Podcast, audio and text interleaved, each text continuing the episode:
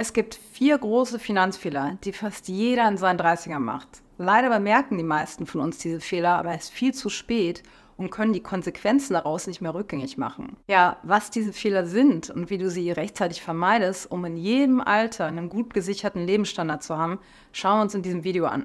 Kommen wir also direkt zu Fehler Nummer 1, dein Geld am falschen Ort bunkern. Rund 70 Prozent des Geldvermögens der Deutschen liegt auf der Bank oder steckt in Versicherungsverträgen. Und das ist auch nicht sonderlich verwunderlich, denn wir alle wollen ja mit Sicherheit später in den Ruhestand gehen und ja nicht nur darauf hoffen, dass das Geld dann möglicherweise auch reicht.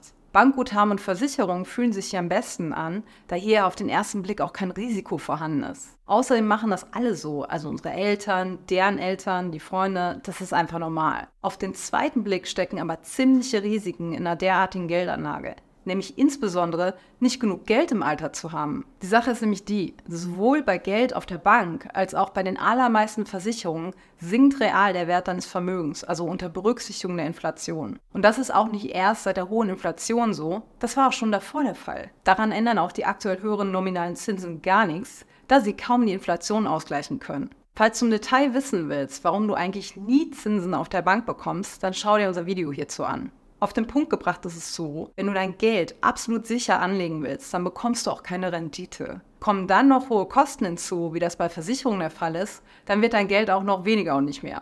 Rendite ist immer die Belohnung für das Tragen eines Risikos. Und wenn wir in unseren 30ern sind, dann können wir durchaus Risiken eingehen. Aber hier müssen wir auch mal genau hinschauen und unterscheiden.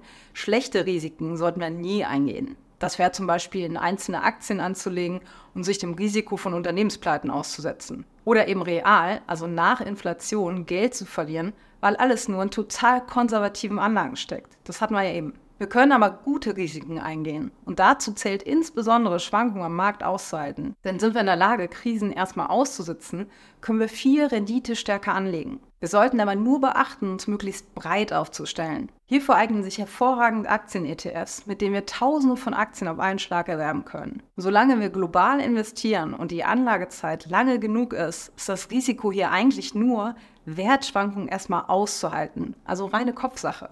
Hätten wir beispielsweise unser gesamtes Vermögen 15 Jahre vor der großen Finanzkrise investiert, dann hätten wir mitten in der Krise verkaufen können, ohne Verluste zu machen.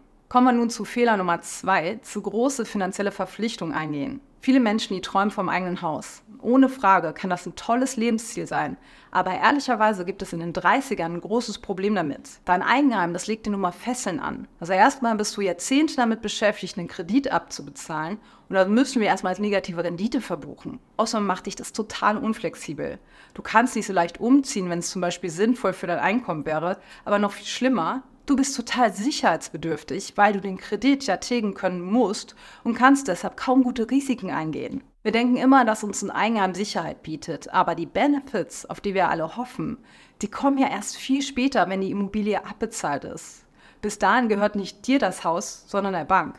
Und solange ist dein Eigenheim eine Verbindlichkeit, die mit einem hohen Risiko einhergeht. Denn weder ist eine ordentliche Wertentwicklung garantiert, noch ist sicher, dass du da ewig wohnen möchtest. Außerdem musst du einen Haufen Instandhaltungskosten zurücklegen, der notwendige Höhe leider auch regelmäßig unterschätzt wird. Ja, nicht zuletzt, weil sehr viele aus der Banken- und Bauindustrie an dir verdienen wollen und die Kosten dadurch zu niedrig kommuniziert werden. Ein eigenes Haus ist also ehrlicherweise oftmals viel mehr eine Lifestyle-Entscheidung als ein wirklich gutes Investment. Darum sollte jeder unbedingt für sich vorher klar haben, welches Ziel mit einer eigenen Immobilie verfolgt wird und welche Konsequenzen damit einhergehen. Ja, die Frage nach dem Eigenheim, die ist für jeden von uns eine der wichtigsten finanziellen Entscheidungen unseres Lebens. Eine Immobilie bestimmt, welche Verbindlichkeiten wir haben, wo wir leben und das für mehrere Jahrzehnte und manchmal sogar mehrere Generationen. Gerade weil das so wichtig ist, haben wir dazu nochmal ein extra Video gemacht. Wir haben mal durchgerechnet, was sich aktuell lohnt. Mieten oder kaufen. Fehler Nummer drei, Sparraten unterschätzen. Also ganz ehrlich, die meisten von uns sind sich eigentlich gar nicht im Klaren darüber, wie viel Geld sie später brauchen werden. Als mich damals ein Versicherungsmakler beim Beratungsgespräch in unserer Küche gefragt hat, wie viel ich denn im Alter haben möchte, da hatte ich zu dem Zeitpunkt auch keine Ahnung. Und das kommt jetzt auch nicht überraschend. Woher sollen wir denn wissen, wie wir das rausfinden? In der Schule hat das auf jeden Fall niemand von uns gelernt. Naja, und anstelle dann zu überlegen, wie viel wir wirklich zurücklegen müssen, orientieren wir uns natürlich gerne an einfachen Regeln wie 10% vom Nettogehalt. Solche Faustformeln sind ja auf den ersten Blick auch total praktisch. Aber sie täuschen uns eine falsche Sicherheit vor. Und wenn wir das zu spät bemerken, dann kann es sein, dass wir nicht genug Geld im Alter haben werden. Denn die meisten von uns unterschätzen, wie viel sie investieren müssen, wenn sie auf solche Regeln zurückgreifen. Vielleicht denkst du auch, dass 10% doch eigentlich eine ordentliche Sparquote ist und du mit 50 schon ausgesorgt hast, wenn du mit 30 anfängst zu investieren. Ja, und dann wachst du nach ein paar Jahren auf und merkst, dass du ganz weit davon entfernt bist. Denn wenn du eine Sparquote von nur 10% hast, wirst du nie in Rente gehen können. Ich habe hier mal eine Grafik mitgebracht, die zeigt, mit welcher Sparquote du wann die finanzielle Unabhängigkeit erreichst. Denn per Definition musst du ja finanziell unabhängig sein, um überhaupt in Rente gehen zu können. Lässt man mal die gesetzliche Rente außen vor, dann könntest du mit dieser Quote erst nach etwa 56 Jahren Rente gehen, was eigentlich gleichbedeutend mit nie ist. Das Einzige, was uns da noch zu retten scheint, ist eben die besagte gesetzliche Rente. Wenn wir uns auf die verlassen, sind wir allerdings verlassen. Erstens, weil sie nicht ausreichen wird und zweitens, weil wir sie im Regelfall erst mit 67 ausgezahlt bekommen. Das wird sich vermutlich auch noch ändern und zwar nicht zum Besseren. Ja, natürlich würde ich gerne sagen, ein bisschen sparen reicht aus, um möglichst viele Leute zu motivieren, aber das wäre einfach unverantwortlich. Darum ist es echt wichtig, zumindest einmal ordentlich abzuschätzen, wie viel Geld du zurücklegen solltest. Du kannst es auch easy selbst durchrechnen, dafür brauchst du auch kein Mathe-Crack zu sein. Nutze einfach mal unseren Rentensparrechner. Der hilft dir dabei, deine optimale Sparrate zu ermitteln, damit du weißt, was du jeden Monat in globale ETFs investieren musst. Diese Zahl zu kennen ist wirklich lebensverändernd, weil du dann endlich Frieden mit dem Thema Altersvorsorge finden kannst und nicht mehr auf irgendwas hoffen musst. Fehler Nummer 4, investieren zu lange aufschieben. In unseren 30ern haben wir oft das Gefühl, dass das Leben gerade erst angefangen hat und die Rente noch in ewiger Ferne ist. Also zumindest geht es mir auch mit 14 oder so. Viele denken dann auch, dass es keine Eile bei der Geldanlage gebe. Also nach dem Motto, ich fange an zu investieren, sobald ich kann nächsten Monat zum Beispiel, in diesem war ja der teure Urlaub und dann ist aber doch schon wieder Weihnachten und im Januar sind die Versicherungsbeiträge fällig und da wolltest du dir doch noch eigentlich ein neues Sofa kaufen, das alte, das hast du ja schon zehn Jahre.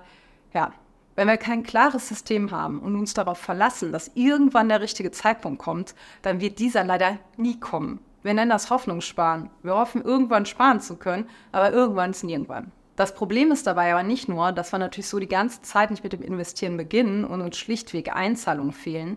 Auch der Zinseszins kann so nicht für uns arbeiten. Jedes Jahr, dass unser Geld nicht investiert ist und somit auch nicht für uns arbeiten kann, kostet also massiv an Rendite. Hier mal ein kleines Beispiel, was nur ein Jahr später Anfang ausmachen kann. Legst du nur 300 Euro jeden Monat an, jedoch über 35 Jahre, kommt er mit Blick auf historische Daten Vermögen von knapp 270.000 Euro rum, nach Kosten, Steuern und Inflation. Legst du ein Jahr länger an, also 36 Jahre insgesamt, dann sind das schätzungsweise 286.000 Euro.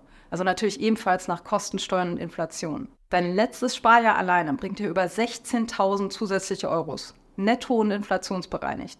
Und über 12.000 davon sind reiner Jahresgewinn, also ohne deine Einzahlung von 3.600 Euro. Legst sogar 1.000 Euro pro Monat im Schnitt an, dann bringt dir das eine zusätzliche Jahr über 40.000 Euro. Lass dir also nicht die Power des Zinseszinseffektes entgehen. Und ehrlicherweise ist das auch die einzige Möglichkeit, die wir normalos haben, um unser Geld für uns arbeiten zu lassen. Um aus der Aufschieberitis rauszukommen, da ist es enorm hilfreich, ein System aufzusetzen, mit dem direkt am Anfang des Monats dein Sparbetrag investiert wird. Du bezahlst dich also dann selbst zuerst und erst dann irgendwelche Dinge oder anderen Leistungen. Falls du jetzt wissen willst, wie du ganz easy deine Finanzen automatisierst, schau dir unser Video hierzu an. Ich muss hier mal was Wichtiges betonen. Also gerade die letzten beiden Tipps hier, also genug zu investieren und frühzeitig anzufangen. Die mögen für manche einfach und offensichtlich klingen, aber genau das ist die Tücke dabei. Denn genau an diesen Basics scheitern so viele Leute, weil die Grundlagen so leicht in Vergessenheit geraten. Du wirst nicht glauben, wie viele Menschen über 60 uns jede Woche schreiben, die ihre Altersvorsorge mehr oder weniger vergessen haben. Wer diese beiden Punkte nicht umsetzt, der kann sich auch noch 27 andere Finanzvideos anschauen und sich immer wieder von neuen Trends oder angeblichen Hacks ablenken lassen. Aber wer zu lange wartet, der kann nur durch exorbitante Sparraten noch was retten. Deshalb nimm dir die genannten Fehler hier wirklich zu Herzen und eben nicht auf die leichte Schulter. Wenn du früh und kontinuierlich die wichtigen Punkte durchziehst, dann musst du nicht nur in Summe weniger sparen, sondern hast am Ende auch viel mehr auf dem Konto. Und du vermeidest auch, an den Punkt zu kommen, wo es keine Hilfe mehr gibt. Ich kann dir auch versprechen, dass das ein tolles Gefühl im Hier und Jetzt ist, wenn man die Kontrolle über seine Finanzen hat. Es geht also nicht nur um deine Zukunft. Falls du jetzt loslegen und die Zeit nutzen willst, dann findest du weitere Infos zum wissenschaftlich gestützten Investieren hier in unserem kostenlosen Webinar. Klick einfach auf den Link und melde dich an. Wir können dich dann Schritt für Schritt dabei unterstützen, noch heute zu starten, dein Geld anzulegen. Außerdem gewinnst du so Sicherheit, wie das Ganze funktioniert, gerade wenn du dich noch gar nicht auskennst.